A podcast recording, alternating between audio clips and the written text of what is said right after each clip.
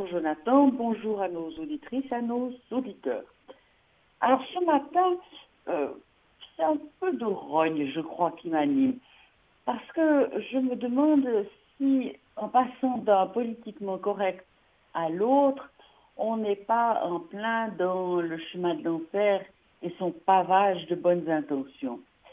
Alors, euh, avant de commencer, Daniel, est-ce que je peux vous demander de vous rapprocher du téléphone? Une chronique exceptionnellement en euh, par téléphone aujourd'hui.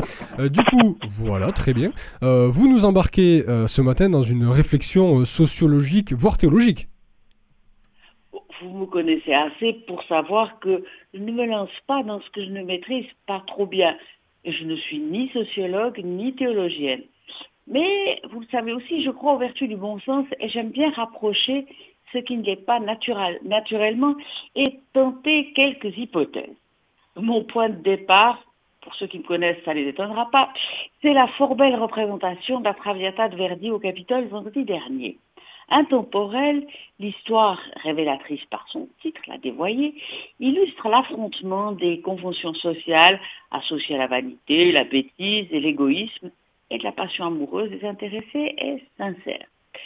Comme il se doit, c'est un peu simpliste au premier degré, mais en dit plus qu'il n'y paraît. Au-delà de l'émotion face à la douleur, puis la mort tragique de Violetta, peut être accélérée par sa peine, mais qu'on attend dès le début, parce qu'elle l'annonce elle-même et qu'on comprend qu'elle est tuberculeuse, ce qui frappe, c'est qu'elle seule paye le prix fort de ses choix.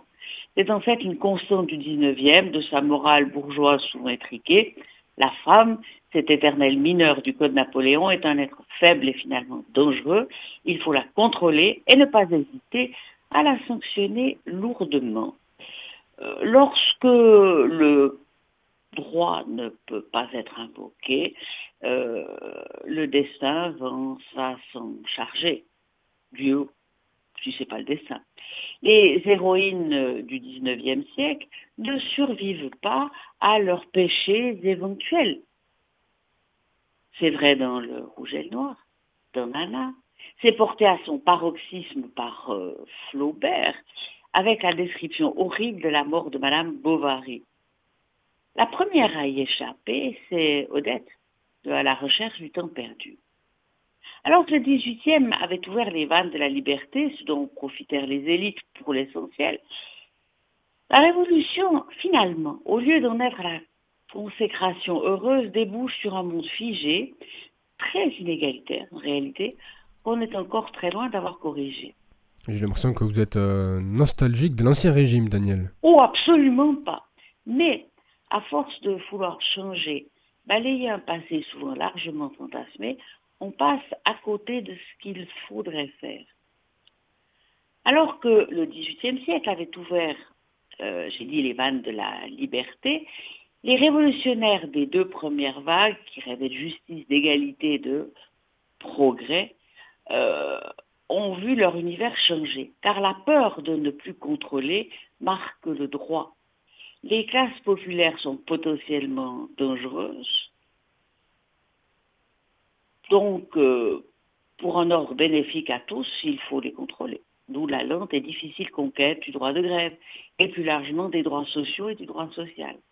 La femme est influençable, peu raisonnable, Verdi l'a chanté, la donna immobilée. Il faut la protéger contre elle-même.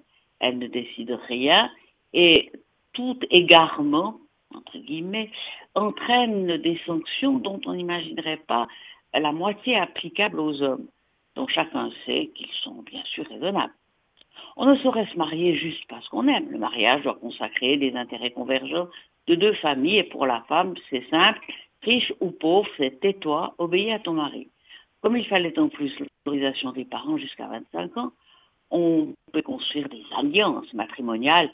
Les caricaturistes disaient des alliages. Tout ce qui dépassait faisait l'objet de sanctions et d'une réprobation morale forte. D'où la Traviata, la dévoyée, qui jusqu'à sa mort se repent de ce qu'elle n'a pas fait toute seule. Aujourd'hui, ces verrous ont sauté. N'est-ce pas un signe de progrès, Daniel? Évidemment, mais la liberté a encore besoin de défenseurs engagés.